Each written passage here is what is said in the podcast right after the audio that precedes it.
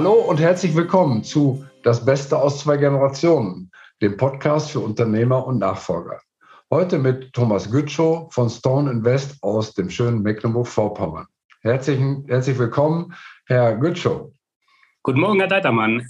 Vielen Dank für die Einladung. Ja, sehr gerne. Herr Gütschow, Sie sind ähm, Honorarberater für den Bereich Vermögensaufbau, Vermögensstruktur, Vermögensnachfolge, Übertragung, Vermögenssicherung und all den Themen, die mit Unternehmen, ähm, wir sprechen hier hauptsächlich über KMUs, klassische kleine und mittelständische Unternehmen zu tun haben, die im Zuge eines Generationswechsels sich auch mit dem Thema der Vermögensnachfolge beschäftigen. Also nicht nur der operativen äh, Nachfolge im Unternehmen oder auch der äh, Anteile im Unternehmen, das ist die zweite Ebene, sondern eben auch langfristig mit der Vermögenssicherung, mit der Vermögensnachfolge. Ähm, vielleicht nutzen wir die Gelegenheit, dass Sie sich einmal kurz vorstellen, wie Sie zu dem Thema gekommen sind, was Sie tun und äh, lassen unsere Zuhörer und Zuschauer wissen, was sich äh, ja, hinter Ihnen bzw. Stone Invest verbirgt. Sehr gerne, Herr Deitermann. Ja, ich ähm, komme aus dem Herzen Mecklenburg-Vorpommerns. Mein Name ist Thomas Gütschow. Ich bin hier in Mecklenburg-Vorpommern aufgewachsen, habe die ersten zwei Lebensjahrzehnte hier verbringen dürfen, habe dann in Hamburg äh, meine berufliche Karriere mit einer klassischen Bankausbildung äh, begonnen und war dann viele Jahre an der Schnittstelle zwischen äh, einer Versicherung und äh, der Bank und durfte verschiedene äh, Kooperationen zwischen beiden Häusern, also sowohl der Versicherung als auch der Bank, mit aufbauen, mit begleiten, mit entwickeln. Habe parallel dazu im Jahre 1999 mein eigenes Beratungsunternehmen gegründet. Damals ging es noch, damals ging es noch schwerpunktmäßig um Immobilien, Immobilienentwicklung, äh, Bauträgermaßnahmen im kleineren Sinne. Dieses Unternehmen habe ich dann im Jahre 2006, 2008 weiterentwickelt, dass auch die gesamte Palette der Finanzdienstleistungen inklusive Vermögensverwaltungsdienstleistungen dort abgebildet werden kann. Und äh, Sie fragen, gerade, wie ist dann das neue Geschäftsmodell entstanden? Ähm, recht einfach beantwortet, 2010 äh, habe ich dann die Chance erhalten, bei zwei Schweizer Häusern ähm, mich auch bei dem Bankenvertrieb äh, mit zu beteiligen bei der Entwicklung, ähm, allerdings in einer Zielgruppe der sogenannten Private Wealth äh, Kunden, äh, rein auf B2B-Ebene, wo wir halt ähm, die Zielgruppe der Family Office der Vermögensverwaltungsboutiquen als auch äh, diverser Privatbanken hatten. Und äh, es ging letztendlich um drei Themen. Es ging äh, um das spannende Thema, wie übertrage ich größere Vermögenswerte im Rahmen der Nachfolgeplanung in die nächste Generation hinein. Vermögenswerte liquide als auch illiquide. Mhm. Das zweite Thema war, wie schaffe ich die rechtlichen und steuerrechtlichen Voraussetzungen für einen möglicherweise zukünftig geplanten Wegzug, als auch vielleicht sogar mal Zuzug nach Deutschland. Und das dritte zum Thema Unternehmensnachfolge. Wie kann ich hier entsprechend gestalten? Wie kann ich die rechtlichen Gestaltungsstrukturen finden für den jeweiligen Mandanten? Und jetzt sehen Sie schon, wir schlittern hier in eine Ebene hinein, die wir aus der Finanzindustrie ja gar nicht mehr beraten dürfen. Insofern war es wichtig, äh, frühzeitig ein Netzwerk aufzubauen an etablierten, hochspezialisierten Berufsträgern aus der äh, Steuerberaterschaft als auch aus der aus den Rechtsanwälten, die sich genau mit diesen hochkomplexen Fällen auskennen. Und hier haben wir dann im Jahre 2010, also exakt jetzt ungefähr vor 13 Jahren, äh, dieses heutige Geschäftsmodell, damals noch mit diesen zwei Schweizer Häusern, entwickelt, auf der B2B-Ebene die Finanzwelt quasi mit der Berufsträgerschaft zu vernetzen. Dies in Deutschland, in Österreich und in der Schweiz und äh, ja, teils natürlich auch in Liechtenstein, wo wir ein äh, Schnitt, eine Schnittstelle gefunden haben. Ähm, die Mandanten sind bei der Finanzindustrie, haben ganz konkrete Vorstellungen, ganz konkrete Wünsche und brauchen für ihre ganz individuelle Situation eine maßgeschneiderte Lösung. Und da braucht es dann entsprechend Zuarbeit von Steuerberatern, von Rechtsanwälten. Und äh, wir mit der heutigen äh, Stone Invest, also diesem Geschäftsmodell, sind quasi genau dazwischen, an dieser Schnittstelle beide miteinander zu vernetzen und ähm, überhaupt nicht produktgetrieben beim Kunden aufzutreten, sondern eher im Bereich, dass wir Family Office Dienstleistungen hier mit integrieren und anbieten und ähm, Maßnehmen, also wie der Schneider es auch macht, Maßnehmen beim Kunden zu schauen, wo steht er, wie ist der aktuelle Status quo, wo möchte er hin, wie sieht seine familiäre Situation aus, was benötigt er tatsächlich, sowohl im Rahmen der Vermögensverwaltung, der Vermögenssicherung, als auch der zukünftigen Übertragung in die nächsten Generationen. Wow, das war jetzt eine ähm, sehr umfassende Beschreibung. Ich fasse nochmal ganz gut zusammen, was ich äh, mitgenommen habe. Sie sind praktisch ein, ein, eine Schnittstelle äh, zwischen einem ähm, kleinen mittelständischen Unternehmen oder einer, einer Unternehmerfamilie und einem Netzwerk, das erforderlich ist für dieses ganze Thema Vermögenssicherungs-, Vermögensübertragung, Generationswechsel, ähm, was da besteht aus möglichen Finanzprodukten, äh, der steuerlichen Seite, aber auch der rechtlichen Seite, die eben vertraglich das Ganze äh, abzubilden hat. Sie haben äh, gesagt, und das kann ich aus meiner, aus meiner Erfahrung bestätigen, das Ganze ist in der Regel hochkomplex, weil individuell und Sie verstehen sich eben in der Honorarberatung als Problemlöser, der erstmal eine Bestandsaufnahme macht und guckt, wo sind die Wünsche, die Ziele der Unternehmerfamilie, wo soll das ähm, hingehen, welche, welche Ziele sollen erreicht werden und fangen dann an, das Ganze zu strukturieren, holen sich dann die Unterstützung dazu, eben steuerlich, auch rechtlich, um das Ganze entsprechend dann in Form zu gießen und am Ende auch äh, zur Funktion zu bringen. Sehr, sehr korrekt. Wenn Sie gestatten und ich noch kurz ergänzen darf, ähm, wir haben das große Glück, äh, nicht in der klassischen Kaltakquise unterwegs zu sein, sondern das große Glück besteht darin, in der sogenannten Warmakquise schon unterwegs sein zu dürfen, weil der Fokus ist ausgerichtet auf das B2B-Geschäft, also Business to Business und nicht der klassische Endkunde. Woher kommt der klassische Endkunde? Der klassische Endkunde ist bei der jeweiligen Bank, bei dem äh, Family Office beziehungsweise bei der Vermögensverwaltungsboutique. Er kann aber auch bei anderen Berufsträgern sein, bei Anwälten, die ganz andere Fachrichtungen ausüben, wie vielleicht ganz klassisches Wirtschaftsrecht, aber jetzt weniger in der Tiefe des Steuerrechts und in der Tiefe ähm, des Steuerrechts für äh, ausländische Rechtsräume äh, sich bewegt. Von diesen ähm, Institutionen, von diesen ähm, Partnern kommt der klassische Endkunde äh, mit dem Auftrag, das ist der Status quo, das ist äh, die Zukunft, die der Kunde sich wünscht, dort soll es hingehen, äh, haben wir dafür in dem Netzwerk einen entsprechenden Berater, der hier helfen kann. Es ist natürlich immer wichtig, dass all diese Gestaltungsstrukturen, die gewünscht sind und die nachher auch umgesetzt werden müssen, stets äh, in dem jeweiligen Land äh, oder in den jeweiligen Ländern, wo der Kunde sich bewegt, äh, entsprechend rechtskonform sind. Das wird dann auch mit entsprechenden Gutachten unterlegt. Und wir sind da quasi genau an dieser Schnittstelle, ähm, beide miteinander zu vernetzen, also die Finanzindustrie als auch die Berufsträgerschaft oder eben auch aus äh, der Berufsträgerschaft heraus einen Mandanten dort mit äh, spezialisiertem Fachwissen eines äh, Berufskollegen ähm, zu versorgen. Okay, wir haben gerade ähm, zwei Stichworte nochmal wiederholt. Die haben wir in dem ersten Teil auch schon mal gehört. Das eine war, äh, dass das Ganze sehr häufig im Zuge von Nachfolgeprozessen bei Ihnen auf den Tisch kommt, was ich auch bestätige, was auch normal ist, dass äh, im Zuge eines Generationswechsels eben überlegt wird, wie können wir äh, Vermögen strukturieren innerhalb der Familie, wie können wir äh, das langfristig äh, sichern, übertragen, sodass die äh, Kinder, wenn sie in der Familie sind, auf der einen Seite Nutznießer sind, auf der anderen Seite auch eine Sicherheit ähm, vor persönlichen äh, Aktionen besteht, dass äh, nicht ein Kind sagen kann, so ich verhöke jetzt äh, plötzlich Firmenanteile und äh, äh, die anderen Mitgesellschafter kommen dann in Turbulenz und große Schwierigkeiten. Solche Dinge werden ja im Vorfeld besprochen. Und Sie haben das Thema ähm, ausländische Strukturen beziehungsweise Rechtsräume äh, genannt. Vielleicht können Sie da noch mal ein bisschen ähm, was zu sagen, wenn wir über Vermögensstrukturierung sprechen. Ich glaube, das ist das richtige äh, Stichwort, wie sich das oder in welchen Ebenen sich das äh, für Sie in Praxis darstellt. Lassen Sie mich gerne noch ein wenig tiefer einsteigen. Also es geht natürlich schwerpunktmäßig um das Vermögen. Das Vermögen sowohl liquide als auch illiquide. Also das Vermögen ist ja teilweise in ganz unterschiedlichen äh, Assetklassen investiert. Das ist das eigene Unternehmen. Das sind möglicherweise größere Immobilienbestände. Das sind äh, teilweise Wertpapierbestände.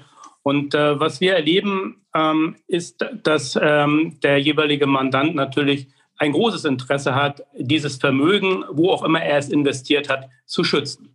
Äh, es geht gar nicht immer unbedingt schwerpunktmäßig um Rendite zu erzielen, sondern es geht darum, ähm, eine nachhaltige Rendite zu erzielen, die ausreicht, um das Vermögen in seiner Substanz zu erhalten. Auch gerade wenn wir das in puncto Inflationsraten, Kaufkraftverlust etc. sehen, dass es hier darum geht, den Wert des Vermögens, also den, den eigentlichen Nettowert des Vermögens zu erhalten und insofern versucht natürlich der Mandant sehr wohl, äh, aber das ist äh, ja auch entsprechend bei vielen Kunden aus der Private Banking Welt, als auch aus dem Private Wealth und auch aus vielen anderen Zielgruppen bekannt. Der Kunde versucht entsprechend seine Vermögenswerte zu diversifizieren. Was meine ich damit? Er setzt eben nicht nur auf eine einzige Anlageklasse, hat dann dieses Klumpenrisiko bei sich, sondern er diversifiziert in verschiedene Assetklassen, Immobilie, Wertpapiere, äh, Rentenpapiere, Aktienpapiere, äh, Versicherungsprodukte, äh, Beteiligungen, äh, vielleicht auch physisches Gold oder Edelmetalle, die er zu Hause hält. Die zweite Diversifikation, die sehr viele Kunden machen, sie gehen eben auch in andere Währungen hinein und sagen, wir sind aus deutscher Sicht gesprochen nicht nur in dem Euro investiert, sondern wir haben einen gewissen Hang äh, zum Schweizer Franken oder zur norwegischen Krone oder wir wollen vielleicht auch den US-Dollar haben. Auch hier gibt es eine gewisse Diversifikation. Und dann kommt ähm, nach meinen Erfahrungen noch eine dritte Komponente hinzu, dass man eben auch innerhalb verschiedener Rechtsräume diversifiziert. Äh, was meine ich damit? Ich bin eben nicht nur in Deutschland äh, investiert, sondern ich habe auch Unternehmen oder Beteiligungsstrukturen im, im Ausland. Und äh, sehr häufig wird auch gewünscht, ähm, dass ich das Ausland nehme, was nicht in äh, dem EU Konstrukt sich befindet, sondern Investitionen, äh, Beteiligungen außerhalb der EU. Auch hier können wir helfen mit einem ähm, ja, teils international aufgestellten Netzwerk an Berufsträgern, wo wir eben auch Zugriff haben auf äh, sehr etablierte äh, Family Offices in der Schweiz oder in, in Liechtenstein und eben auch hier in der Schweiz äh, über Kontakte zu ähm, entsprechenden Anwälten und Steuerberatern verfügen, äh, bis hin auch in andere äh, Rechtsräume. Das muss jetzt nicht immer die Schweiz sein, das kann dann auch mal äh, USA sein, äh, einzelne Bundesstaaten, wo wir dann über unsere Netzwerkpartner auch die entsprechenden Kontakte haben. Also zusammengefasst Diversifikation, drei Dinge, verschiedene Assetklassen, verschiedene Währungen, aber eben auch verschiedene Rechtsräume. Und Ziel ist es, Vermögen zu sichern, Vermögen zu halten und äh, selbstverständlich auch irgendwann zu schauen, wie schaffe ich die richtige Struktur, die richtige Gestaltung, um meine Vermögenswerte, mein Lebenswerk, was ich sozusagen geleistet habe, in die nächste Generation zu bringen. Weil das ist ja bei ganz vielen auch das Ziel, dass die Kinder und auch die späteren Enkelkinder die ganze Familienstruktur, die es heute vielleicht in der Form noch gar nicht gibt, weil Enkelkinder, Urenkelkinder ja noch gar nicht da sind, aber dass man das irgendwo schon mal mit berücksichtigt, wie kann diese Familienstruktur, wie kann dieser Familienbaum, dieser, dieser Stammbaum, der erst noch wächst, wie kann damit berücksichtigt werden und wie können diese Vermögenswerte innerhalb dieser Familie behalten, erhalten werden. Und ich glaube, ich sage ähm, jetzt auch kein großes Geheimnis, äh, wie heißt es so schön, Geld oder, oder Vermögen macht ja teils auch äh, sexy und schafft ganz neue Begehrlichkeiten, auch gerade bei der Partnerwahl. Und da ist natürlich schon darauf zu achten, dass man irgendwo schaut, dass jetzt Vermögenswerte nicht vernichtet werden. Hier geht es ja gar nicht immer nur um den Zugriff äh, unbekannter oder fremder Dritter, äh, die auf staatliche Institutionen gerichtet sind, sondern hier geht es manchmal auch sehr häufig äh, um das Ausschließen des Zugriffs fremder Dritter, die aus der neuen Familienstruktur erwachsen. Ja, oder auch dem Missbrauch innerhalb der Familie. Auch das soll es genau, ja auch das, es auch da das unterschiedliche Meinungen und Begehrlichkeiten ja. irgendwann, irgendwann durchschlagen und äh, eben auch dann Vermögen äh, gefährden können. Okay, soweit verstanden. Wie weit äh, geht es um das Thema Steuern sparen? Das ist ja so ein bisschen auch, wenn, wenn Sie über ausländische Strukturen sprechen, dann kommen da ja auch ähm, Familienholding-Strukturen mit rein, möglicherweise auch äh, Familienstiftungsstrukturen. Und dann ist häufig so, ein Geschmäckle ähm, oder ein Eindruck verbunden, dass praktisch äh, ja Unternehmer steuerflüchtig äh, sind oder werden oder auch äh, es rein um das Thema äh, Steuervermeidung geht. Wie, wie, sehen Sie das in der Praxis? Eine sehr, sehr interessante Frage, äh, auch wie ich finde, eine sehr sensible Frage oder ein sehr sensibles Thema. Ähm, das Thema Steuern sieht ja jeder so ein bisschen anders aus seinem eigenen äh, Blickwinkel. Ich kann jetzt meine persönliche Meinung dazu kundtun. Ich kann auch Erfahrungen äh, berichten aus Gesprächen mit diversen Mandanten. Ich persönlich äh, finde, wer die Pflicht hat, Steuern zu zahlen, der muss auch das Recht haben oder die muss auch das Recht zugestanden sein, Steuern zu sparen. Letztendlich, ähm, worum geht es bei den Steuern? Wir haben ja nicht nur die direkten Steuern, sondern wir haben auch zahlreiche indirekten Steuern. Wir unterstützen jetzt keinesfalls den sogenannten Steuerflüchtling, aber wir schauen sehr wohl hin, wo wir Optimierungspotenzial sehen. Und das meine ich eben damit, wer die Pflicht hat zu zahlen, darf auch durchaus das Recht für sich in Anspruch nehmen, ähm, Steuern zu sparen. Und dann schauen wir nach entsprechendem Optimierungspotenzial, äh, dass das Verhältnis so ein bisschen ausgeglichen wird. Was greift der sogenannte Staat oder die staatlichen Institutionen jetzt an äh, Steuermitteln ab? Was wird hier abgeschöpft und was bleibt tatsächlich bei dem jeweiligen Unternehmer oder bei der Unternehmerfamilie übrig. Und ich finde, und das ist jetzt meine persönliche Meinung, es darf nicht dazu führen, dass durch die Steuerabschöpfung das gesamte Unternehmen vernichtet wird und dass die gesamte Existenz vernichtet wird. Also es muss schon sichergestellt sein, dass es hier nicht zu einem, einer Schmähung des Vermögenswertes im Ganzen kommt, wenn ich Erträge generiere also auch Erträge abzüglich der Inflation, also wirklich Nettoerträge generiere, dann ist es eine durchaus Selbstverständlichkeit, dass ich dann natürlich auch irgendwo was für die Gesellschaft, in der ich lebe, in der ich integriert bin, in der ich mich bewege, äh, was zurückgebe. Also ähm, insofern hat da, glaube ich, jeder eine ganz äh, unterschiedliche Betrachtungsweise. Ähm, wir finden, es ist auch ein Privileg, Steuern äh, zahlen zu dürfen, weil ich zahle ja nur Steuern, wenn ich auch vorher Einnahmen generiert habe und erfolgreich bin. Ja, nur, genau. nur das Verhältnis sollte aus äh, meiner ganz persönlichen Sicht schon ausgeglichen sein. Äh, was zahle ich? Und ich glaube, wir hätten auch einen weitaus größeren gesellschaftlichen Zusammenhalt und wir hätten auch ein größeres Verständnis für Steuerzahlungen. A, wenn es eine moderate Steuerlast gibt, dass ich nicht Leistungsträger mit einmal überdimensional besteuere, weil dann werden sie nämlich ihre Leistung einstellen. Und zum anderen, wenn ich auch transparent offenlege, was mache ich eigentlich mit den generierten Steuereinnahmen? Weil der Staat, um mal in diesem Konstrukt Staat zu bleiben, hat ja kein Problem mit den Steuereinnahmen. Er hat ja vielmehr das viel größere Problem mit seinen Steuerausgaben. Und vielleicht sollte darüber mal nachgedacht werden, äh, ob teilweise auch, ich mache es jetzt mal ein bisschen lax, diese Steuerverschwendung, mhm. teilweise ja sogar, jetzt ein bisschen provokant formuliert, eine gefühlt wahrgenommene Steuerveruntreuung seitens staatlicher Institutionen, die hier stattfindet, dass man hier vielleicht auch mal schaut, wie kann ich das eine oder andere zurückfahren. Ja, da ist natürlich das Thema Transparenz äh, ein ganz wichtiges, das aus meiner Sicht in vielen Bereichen ähm, dienlich sein könnte. Äh, schon angefangen bei den Zuwendungen, die äh, ja, Menschen und vor allen Dingen den Menschen im Staatsdienst ähm, erhalten, ob das nun Beamte sind oder Politiker, äh, wenn wir dort über äh, Einflussnahme von außen sprechen, über äh, Lobbyismus und ähnlichen Dingen, dann oder auch Aufsichtsratsmandate oder was auch immer für Aufwandsentschädigungen da gezahlt, wäre das schon sehr hilfreich, da äh, mehr Transparenz reinzubringen. Von wo kommt das Geld? Denn der alte Spruch, folge dem Geld, der ist sicherlich in der Politik ähm, auch gültig und äh, die Interessen, die dort vertreten werden, sind sicherlich auch abhängig von den, von den Geldflüssen, die bei den Individuen dann irgendwann auf dem ja, Konto ankommen. Völlig richtig. Also es ist immer spannend, mal zu schauen, wie laufen im Hintergrund die Zahlungsströme. Daran lässt sich vieles ableiten und äh, vieles auch erklären. Lassen Sie mich gerne, Herr Deitermann, ergänzen, ähm, was uns wichtig ist. Und das ist auch ein, ähm, ja, eine, ein ganz, ganz persönliches Ziel von mir. Ich bin ein großer Freund ähm, und Unterstützer des Mittelstandes. Ich persönlich bin der Überzeugung, gerade kleine und mittelständische Unternehmen, die sind systemrelevant für das jeweilige Land, für die jeweilige Region. Äh, gerade kleine und mittelständische Unternehmen, äh, die dezentral strukturiert sind, die sorgen vor Ort für Arbeitsplätze, die sorgen vor Ort für den gesellschaftlichen Zusammenhalt. Es sind nicht die global äh, die Aktiengesellschaft.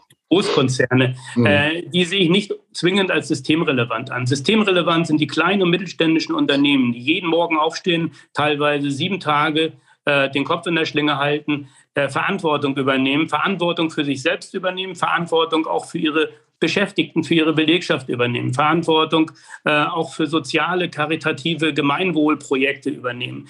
Äh, diese ganz besondere Charaktere Mensch, die sollte erhalten bleiben. Und diese Unternehmen, die hier aufgebaut worden sind, die geführt werden, die sehr erfolgreich heute sind, die sollten auch eine Chance haben, in die nächste Generation überführt zu werden. Und die sollten möglichst nicht, ähm, mit welchen Mitteln auch immer und auch bitte nicht mit überzogenen äh, Steuern äh, vernichtet werden und aus dem Markt gedrängt, äh, weil das würde dann doch eine massive Schieflage, wie ich überzeugt bin, äh, bedeuten für den zukünftigen gesellschaftlichen Zusammenhalt ganzer Generationen. Ja, Sie sprechen mir aus der Seele. Ähm, ich bin selber ja Unternehmer, komme aus einer Unternehmerfamilie, betreue Familienunternehmen, ausschließlich übrigens Familienunternehmen. Und insofern, äh, glaube ich, haben wir an der Stelle einen absoluten Gleichklang und auch das Thema Steuern, Steuergerechtigkeit hiermit hinreichend ähm, besprochen. Mit Blick auf die Uhr, aber wir versuchen ja so ein bisschen immer den 20-Minuten-Rahmen einzuhalten, sind jetzt relativ nah dran. Welche Tipps äh, würden Sie unseren Zuhörerinnen und Hörern mit auf den Weg geben, äh, wenn es um das Thema Vermögenssicherung, Vermögensnachfolge geht? Nochmal ganz kurz zusammengefasst oder auch noch. Also den ganz, den ganz großen Tipp, den ich da wirklich jedem mitgeben kann, ich würde mich einfach frühzeitig mit meiner Familie, mit meinen engsten Vertrauten, mit meinem Haus- und Hofrechtsanwalt, mit meinem Haus- und Hofsteuerberater, also mit meinen beratenden ähm, ähm, Netzwerkpartnern zusammensetzen und hier einfach gewisse Szenarien sehr, sehr frühzeitig durchspielen. Ich glaube, worüber wir uns alle bewusst sein müssen, unser Gastrecht hier auf Erden ist begrenzt. Äh, wir haben das freudige Ereignis der Geburt. Also ich gehe mal davon aus, dass es das freudige Ereignis war und wir haben das tragische Ende unseres Todes und irgendwann ist dann unser Gastrecht hier auch verwirkt. Äh, einige habe ich so das Gefühl, äh, gehen auch mit 80 und 90 davon aus, keine Vollmachten äh, zu erteilen, keine Nachfolgeregelung, ähm, sich auch nur annähernd damit zu beschäftigen, äh, weil sie machen noch mal weitere 100 Jahre. Ich äh, denke, hier ist eine gewisse Vorsicht geboten. Man sollte rechtzeitig äh, sich mal in stille Kämmerlein zurückziehen und einfach sich Gedanken machen, wohin soll die Reise gehen ähm, auch innerhalb der Familienstruktur und einfach nach geeigneten, individuell geeigneten Lösungen suchen. Und hier geht es ja dann wirklich um den sogenannten Maßanzug, einfach mal zu schauen, wie ist der Status quo heute, was sind die Wünsche, was ist der Bedarf in Zukunft, wie sieht die Familienstruktur aus. Und da gibt es ja ganz unterschiedliche äh, Konstrukte oder Lösungen. Wir erleben gerade in den letzten Jahren die Renaissance der Familienstiftung weil man hiermit natürlich gleich mehrere Fliegen mit einer Klappe schlägt und einfach sagt, hier schütze ich die Vermögenssubstanz und kann dann im Rahmen der Stiftungssatzung äh, mir Gedanken machen, wie die entsprechenden Destinatiere, also sprich die Begünstigten dieser Stiftung, ähm, bedacht werden, wie sie eingesetzt werden, wie innerhalb der zukünftigen Familie oder dieses Familienstammbaumes, der noch wächst, äh, hier entsprechend die Erträge verteilt werden sollen. Und man hat zumindest sichergestellt, dass die Vermögenssubstanz, das Lebenswerk, was ich erbaut habe, ähm, gesichert ist, auch für die nächsten Generationen. Hier unterstützen und hier helfen wir sehr, sehr gerne mit unserem ähm, vorhandenen Netzwerk aus Rechtsanwälten und äh, Steuerberatern. Also die Botschaft ist wirklich frühzeitig äh, sich Gedanken machen, äh, wohin soll die Reise gehen, was sind die ganz konkreten Wünsche und dann schauen wir gerne, äh, wo wir helfen können. Ja, also ganz kurz runtergebrochen, Anfangen hilft. Und das ist ja, auch ein Credo, äh, das ich zum Thema Nachfolge insgesamt äh, gerne abgebe, das Thema nicht zu schieben, sondern wenn es nur ein kleiner Schritt ist, ein erstes Gespräch, sei es mit der Ehefrau, äh, mit einem der Kinder oder wenn nicht vorhanden, mit Mitarbeitern zu führen und äh, mal die Frage zu stellen, was kannst du dir vorstellen? Wie kann das weitergehen? Einfach da in, in Szenarien zu kommen, die dann sich im Laufe der Zeit auch weiter konkretisieren. Aber diesen ersten Schritt zu machen oder sich an jemanden zu wenden, äh, zu dem man Vertrauen hat, zu sagen, komm, lass uns mal zusammensitzen. Wie ist denn äh, deine Sicht der Dinge? Ähm, einfach anzufangen. Ich denke, das ist ein äh, sehr starker und sehr wichtiger Tipp. Ich sage ganz herzlichen Dank für das tolle und aufschlussreiche Gespräch. Herr Gütschow, für alle Zuschauerinnen und Zuschauer, Zuhörerinnen und Zuhörer, wenn es Ihnen und euch gefallen hat, freuen wir uns natürlich über eine positive Bewertung auf den üblichen Kanälen oder auch die Weitergabe des Links an Freunde und Bekannte, an Menschen, die das Thema auch interessieren könnte. Ich sage nochmal herzlichen Dank für das Gespräch heute. An Thomas Danke mich auch. und freue mich auf ein Wiedersehen in der kommenden Woche. Sehr gerne. Herzlichen Dank. Danke auch. Tschüss und Servus. Tschüss.